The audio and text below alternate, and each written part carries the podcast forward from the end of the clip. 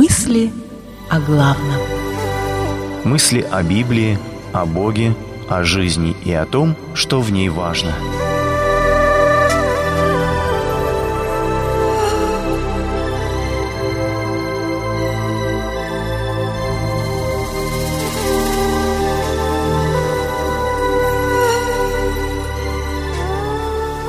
Девяносто девять. Как вам кажется, если бы у кого было сто овец, и одна из них заблудилась, то не оставит ли он 99 в горах и не пойдет ли искать заблудившуюся? Матфея 18.12 Мы – остальные 99. Этот лозунг звучит сегодня по всему миру – Интернет, Фейсбук и транспаранты в руках демонстрантов на улицах Нью-Йорка, Бостона, Лондона говорят от лица 99% общества. Тех, кто не миллионеры и не миллиардеры. Движение «Оккупируй Уолл-стрит» сегодня перешло в глобальное. Вслед за арабской весной люди западного мира вышли на улицы, чтобы протестовать против социального неравенства. Но людей всего мира все больше беспокоит вопрос, почему богатые богатеют, а бедные беднеют. Я могу понять гнев революционеров 21 века, но я не могу отделаться от мысли о параллели с библейской притчей. Когда 99 противопоставляют себя одному, пусть даже заблудшему, на чьей стороне Иисус Христос? Я так же, как и большинство из нас, испытываю трудности с исполнением библейской заповеди о том, чтобы не беспокоиться о том, будет ли у меня завтра чем платить за дом или кормить детей. Но вот несколько причин, почему я не согласен с остальными 99%. Первое. Я знал людей, принадлежащих к одному проценту. Я также видел, как за короткий промежуток времени они откатываются обратно в 99. Состояние 21 века как никогда часто меняют своих владельцев. Так что кто первый, а кто 99-й – лишь вопрос времени. Второе. Самое большое количество человек, которым мне довелось руководить – 10. И это было трудно. К людям, которые сегодня руководят целыми странами и корпорациями, я не испытываю зависти. Я сочувствую им, потому что им нелегко. Сегодняшние лидеры несут ответственность за свои решения не только перед своими гражданами или подчиненными, но и перед людьми всего мира.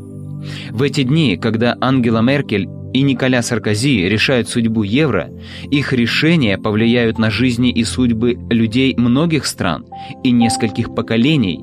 Я думаю, они очень нуждаются в наших молитвах, но я не хотел бы оказаться на их месте. Третье. И если протестующие 99 думают, что они справятся с созданием рабочих мест и повышением уровня жизни, чем правящий сегодня 1%, то я в этом сильно сомневаюсь. Отобрать у богатых и раздать бедным это никогда ни к чему хорошему не приводило. Ни в революционной Франции, ни в большевистской России, ни в маоистском Китае. Чтобы вырваться вперед, китайским коммунистам снова пришлось разрешить миллионеров. Куба, Северная Корея, Камбоджа – этот список можно продолжить.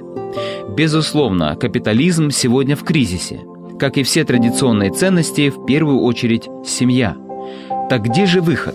Я думаю, каждый из нас должен осознать, что для Бога он или она не 99, а первый, единственный и уникальный, пропавший тот, которого он пришел искать и спасти ценой страшных страданий и позорной смерти. Обратимся к нему в молитве. Будем каяться в наших грехах, молиться за наших друзей, за 99% ненавидящих и за 1% ненавистных, за наши страны, наши правительства, наших работодателей. В эти трудные времена им очень нужна помощь Божья в их нелегком деле. Вспомним, что написано «И если я заключу небо, и не будет дождя, и если повелю саранче поедать землю или пошлю моровую язву на народ мой, и смирится народ мой, который именуется именем моим, и будут молиться, и взыщут лица моего, и обратятся от худых путей своих, то я услышу с неба и прощу грехи их, и исцелю землю». Второе Паралипоменон, 7 глава, 13 и 14 стихи. Молитва. Прости нас, Господи, и исцели землю нашу.